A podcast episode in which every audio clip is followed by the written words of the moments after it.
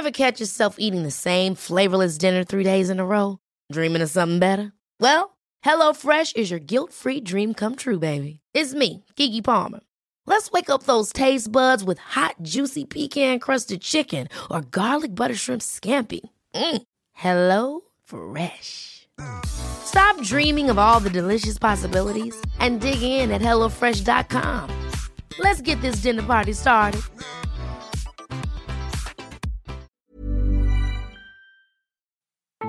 Famille, des podcasts produits et réalisés par Magic Maman. J'apprends ma fille à, faire le tri et à économiser l'eau. Euh, je lui parle des problèmes climatiques et de la planète. Mais je veux pas non plus euh, lui faire peur avec euh, les problèmes de l'environnement. Stéphane, papa d'une petite loup, souhaite comme beaucoup de parents sensibiliser sa fille à la protection de l'environnement par des petits gestes simples du quotidien. Ne pas jeter les papiers par terre, éteindre la lumière quand on sort d'une pièce, ou encore trier les déchets. Autant de bonnes habitudes qu'il tente de lui transmettre. Il faut dire que les défis sont de taille pour les générations futures. Mais n'est-ce pas trop pour leurs petites épaules? Peut-on parler à des enfants de réchauffement climatique et d'urgence écologique? Et si on commençait, nous, adultes, par donner le bon exemple? Vous écoutez Planète Famille, le podcast qui fait rimer parentalité et écologie.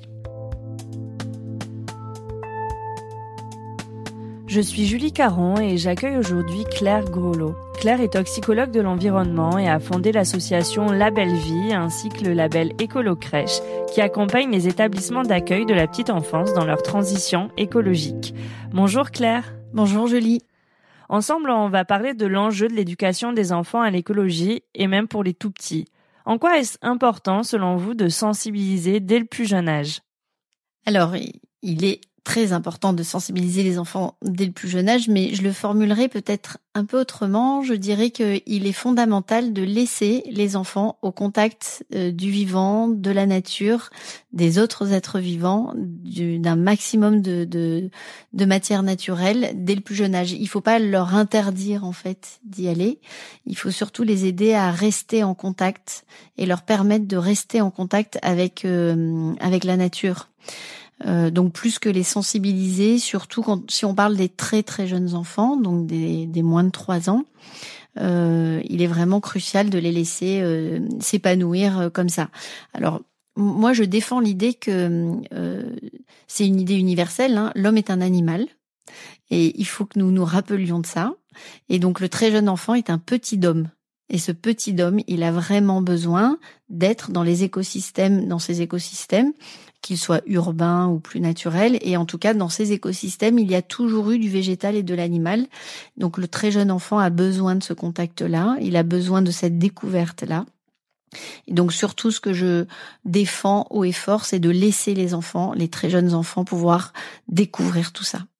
Après, quand pour les, les enfants un peu plus grands, euh, il y a beaucoup de choses qu'on peut faire en termes de sensibilisation. Donc, ce que vous nous dites, et notamment pour les tout petits, c'est qu'on n'est pas forcé en tant que parent d'aller leur parler de tri des déchets, euh, de planète qui va mal, de sauver l'environnement. Euh, la sensibilisation, elle va passer par des actions plus simples du quotidien, c'est ça? Non, non, surtout pas. permettre à un très jeune enfant euh, d'être un éco-citoyen ou un, citoyen tout court et épanoui dans, avec le reste de la nature, parce que nous, nous, faisons partie de cette nature. Euh, c'est la première chose qu'on peut faire pour qu'il soit un, un, jeune enfant euh, épanoui, qui va se développer correctement et qui va tenir compte de toutes ces matières et de tous ces êtres vivants autour de lui. Euh, ensuite, un peu plus grand, on peut lui apprendre à respecter, comme on lui apprend à respecter un, petit copain ou une petite copine. On peut lui apprendre aussi à respecter le reste du vivant, euh, les petits animaux ou les feuilles ou fleurs qui, qui va, les végétaux qui va croiser. Euh, pour moi, c'est un tout en fait. Ça fait partie d'une éducation globale. Euh, et, d'ailleurs, euh, le reste du vivant, en dehors de l'être humain, est aussi euh, un bon outil de d'éducation et de, de pour, faire passer un certain nombre de valeurs aux très jeunes enfants qui vont le comprendre via le respect d'une fourmi, le respect d'un végétal et, et, ensuite faire le lien avec le respect tout naturellement de, de, son camarade ou de ou des adultes avec qui il vit, etc. donc je vois plutôt tout ça comme un euh, comme un tout et comme un très bon média la nature est un très bon média pour faire grandir les enfants et, qu'ils soient fiers d'eux. Euh, voilà. Donc euh, la nature, c'est aussi beaucoup de diversité, c'est beaucoup de de euh, d'expériences nouvelles. Euh, Aujourd'hui, tous les pédagogues sont d'accord pour dire que la nature. Alors c'est compliqué. Je, dis la nature, mais nous, nous, nous en faisons partie, hein, donc il faut pas s'en extraire. Mais le reste de la nature est, est, permet des expériences incroyables et très structurantes pour le jeune enfant. Donc il faut vraiment le, lui permettre de, de, vivre ça. Alors après, on n'a pas tous, on vit pas tous au milieu de champs ou de forêts incroyables, mais chacun à son échelle. Euh, dans le parc du coin, le petit jardin, euh, le week-end chez le grand-parent, euh, ou dans le salon avec une plante, ou ne serait-ce qu'un animal domestique aussi, c'est c'est extrêmement structurant pour les enfants. En tout cas, nous, chez, chez Magic Maman, c'est quelque chose que l'on a remarqué que la sensibilisation euh, à l'écologie ou plus largement à la nature, comme vous le dites, euh, préoccupe de plus en plus les parents.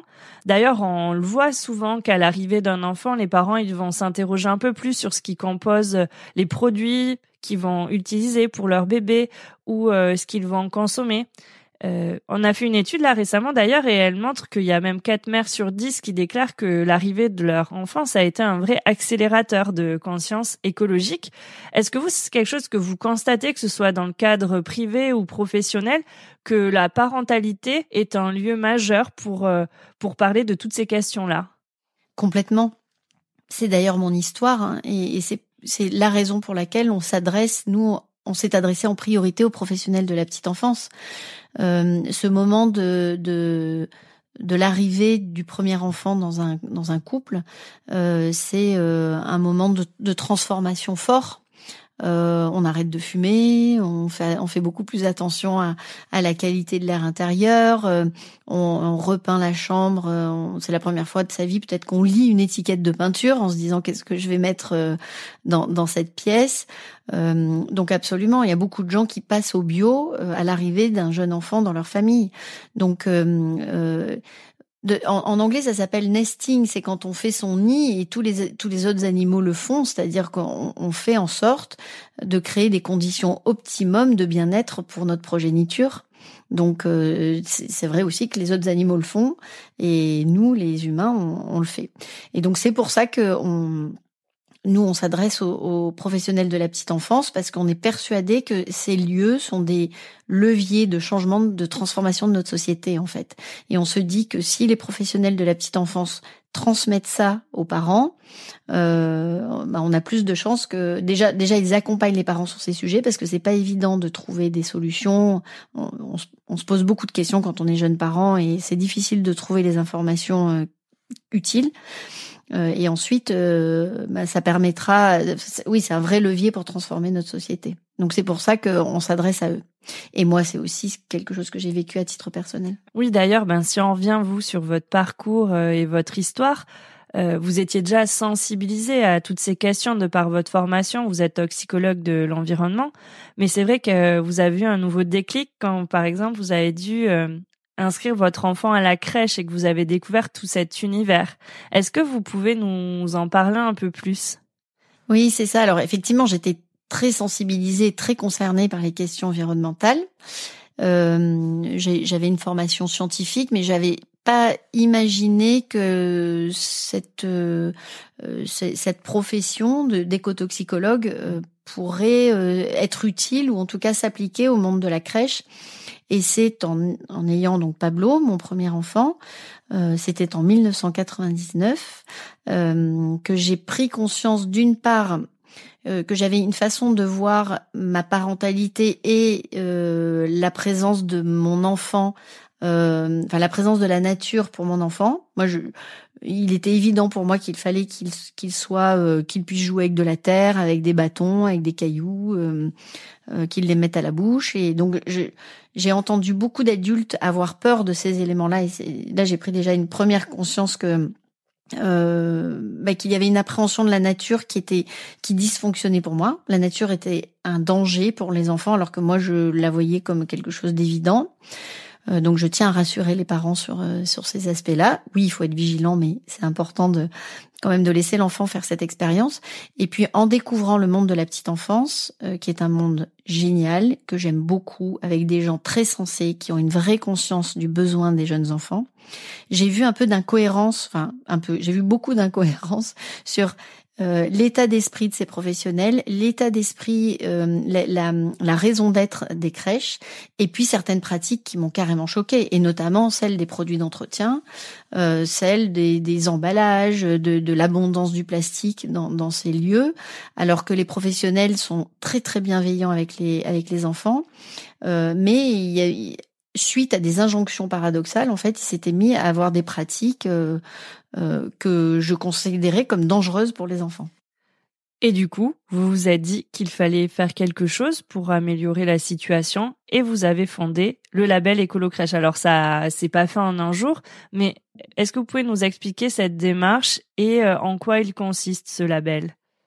Oui, du coup, bon, alors il faut dire que j'avais un petit peu de temps parce que euh, la toxicologie de l'environnement ne passionnait pas tout le monde. Et après un passage dans l'industrie chimique euh, très intéressant pour moi, et j'avais décidé de quitter ce milieu-là, euh, je disposais d'un peu de temps. Je crois qu'il y a beaucoup de parents aujourd'hui qui sont dans cette situation et qui essayent d'opérer de, une, une, transformation de leur vie. Donc, je l'ai fait.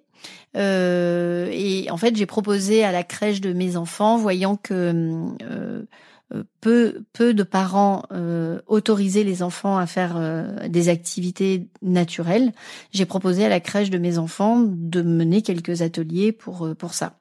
Et donc j'ai pu j'ai travaillé beaucoup de temps euh, auprès de ces professionnels pour bien comprendre les besoins des jeunes enfants, les contraintes de, de terrain de, de, de, ces métiers, et puis proposer du coup des solutions adapté et donc toute une méthode de transformation des crèches qui s'appelle écolo-crèche. C'est une méthode de progression continue en fait où on aide les professionnels à faire un constat initial il y a 350 questions qui sont posées dans le diagnostic et puis on les forme, on les fait monter en compétences pour qu'ils puissent euh, bah, avoir des pratiques durables euh, et lever tous les freins qu'ils ont identifiés.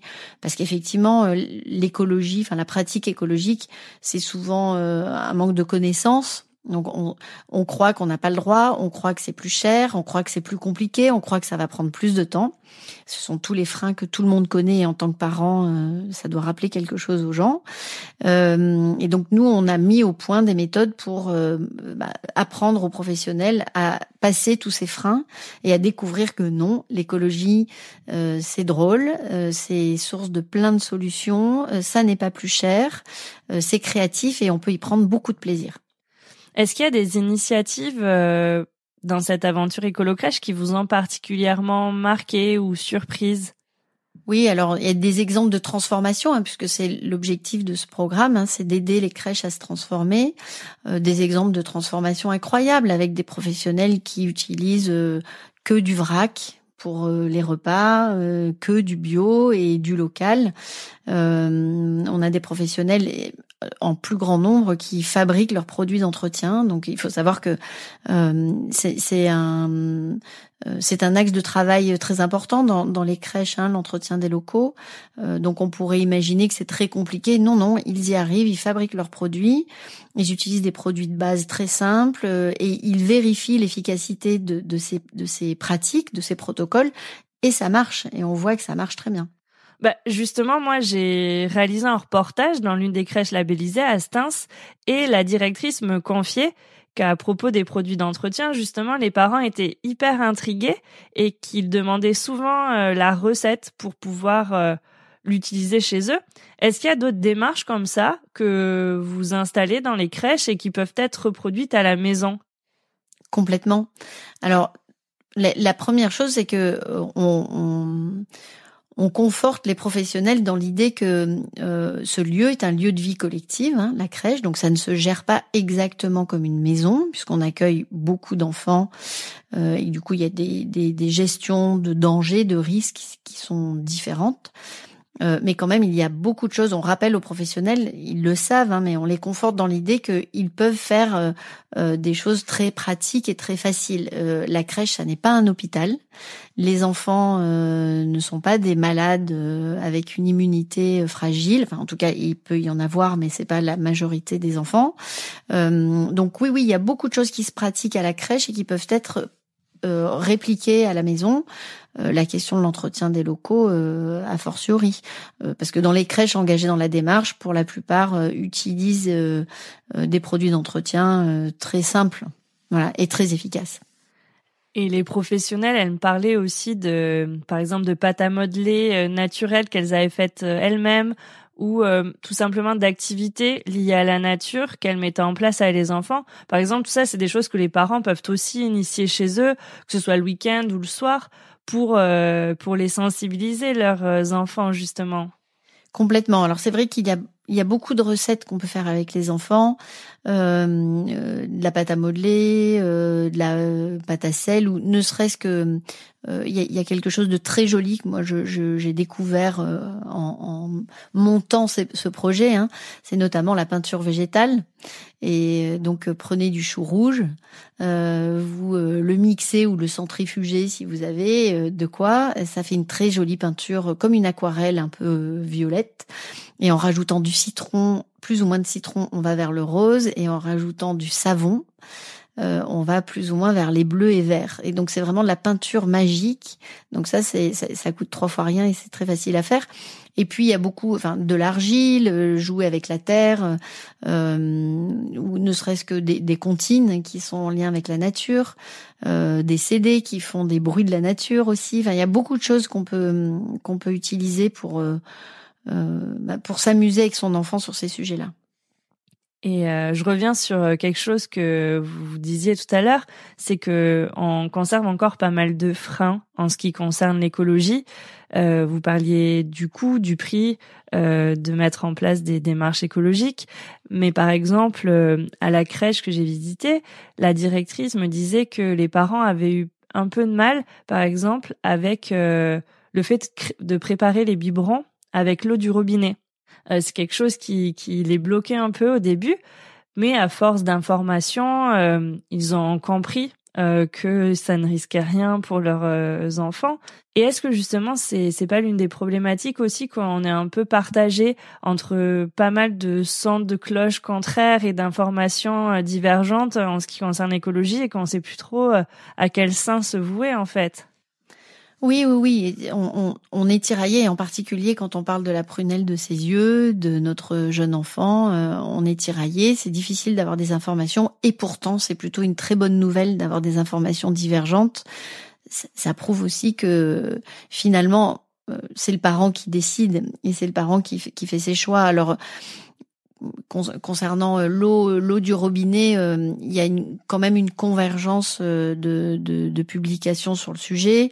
l'eau en bouteille plastique, de toute façon, contient aussi, enfin peut contenir pas mal de, de, de substances nocives parce que cette eau est au contact de ce plastique pendant longtemps. Enfin, pour, pour parler des, des a priori en général et de la difficulté de trouver de l'information, c'est vrai.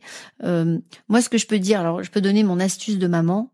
Euh, le pédiatre de mes enfants m'a très vite dit c'est vous qui aurez la, bonne réponse de toute façon. Donc c'est aussi important, je pense, euh, en tant que parent, de chercher euh, des solutions, de lire, de se renseigner. Et ils feront le bon choix pour leur enfant. Il faut se redonner confiance. Je pense que ça fait partie de l'écologie humaine aussi qu'on doit qu'on doit s'appliquer. Et votre label qui s'inscrit tout, tout, à fait dans cette démarche, aujourd'hui, il en est où?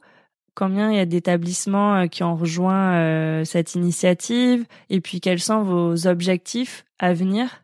Alors oui, aujourd'hui, le, référentiel, enfin la, démarche écolo crèche rassemble 620 établissements, donc crèches, mais aussi euh, 25 assistants maternels et une vingtaine de centres de loisirs, puisqu'on a décidé d'ouvrir cette démarche à ces nouveaux publics, les assistants maternels et les centres de loisirs. Euh, les objectifs en fait de Label Vie, donc qui est l'association hein, de, qui a fondé ce label, euh, c'est de, de, de, transformer en fait le monde de la petite enfance. Alors c'est une grande ambition, mais c'est parce que on pense que c'est enfin, il y a une certaine urgence hein, à transformer notre société. Et comme on, on, croit vraiment dans ce levier de la petite enfance, donc c'est d'atteindre euh, plus de 3000 établissements en France pour les crèches, plus de 10 000 assistants maternels et euh, aussi quelques milliers de centres de loisirs. Euh, alors pourquoi cette ambition? Parce que ça sera un point de bascule pour transformer euh, le monde de la petite enfance et du périscolaire en France.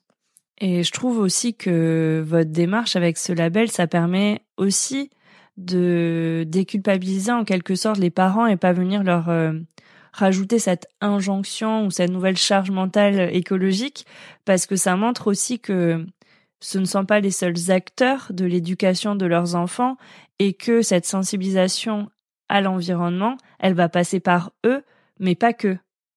Oui, oui, complètement. Alors, notre credo, c'est vraiment de, de, de, de, rassurer et les professionnels et les parents. Euh, l'écologie ne doit pas être une surcharge et un surproblème et un surcoût. Euh, l'écologie, c'est aussi une façon, euh, une façon de vivre, une façon de penser. et j'évoquais l'écologie humaine, ça en fait partie. C'est aussi une façon de se faire plaisir. Et moi, je crois vraiment que quand on, on a des pratiques plus éco-responsables, progressivement, on rentre dans un cercle vertueux, on a envie de faire toujours mieux, plus. Euh, et si j'ai une recommandation à donner aux parents, c'est faites-vous plaisir.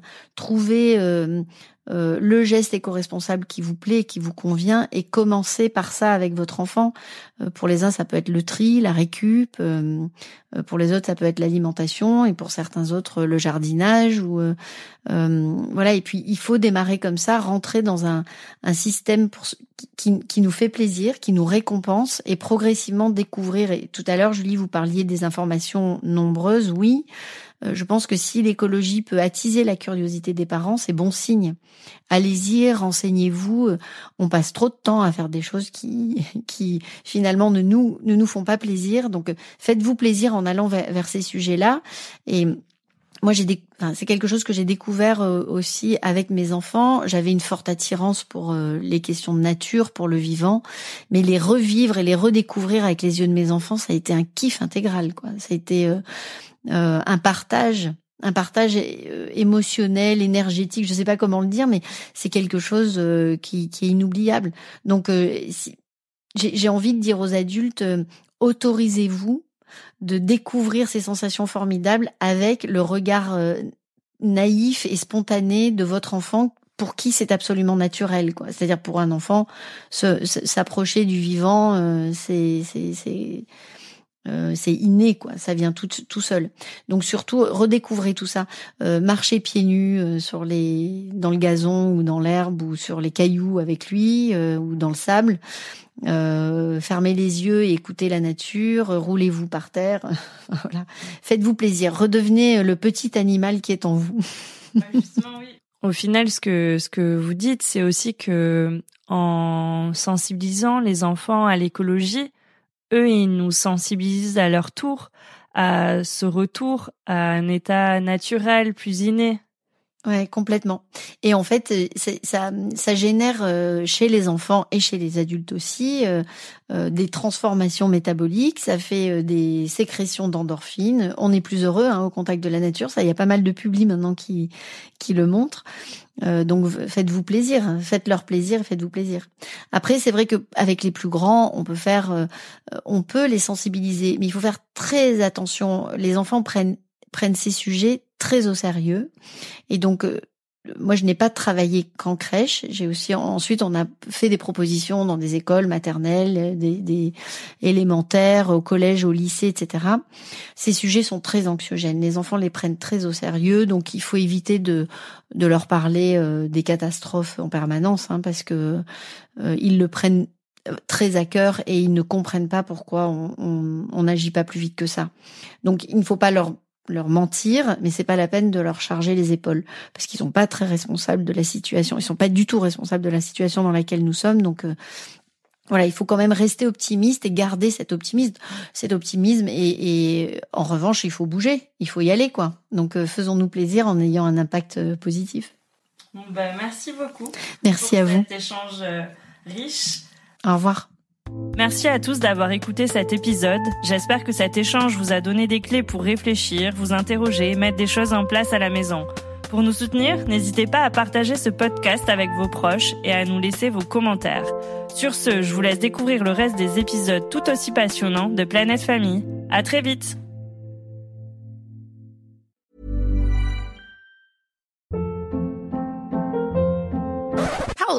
What was that? Boring. No flavor. That was as bad as those leftovers you ate all week. Kiki Palmer here, and it's time to say hello to something fresh and guilt-free. Hello Fresh. Jazz up dinner with pecan-crusted chicken or garlic butter shrimp scampi. Now that's music to my mouth. Hello Fresh. Let's get this dinner party started. Discover all the delicious possibilities at hellofresh.com.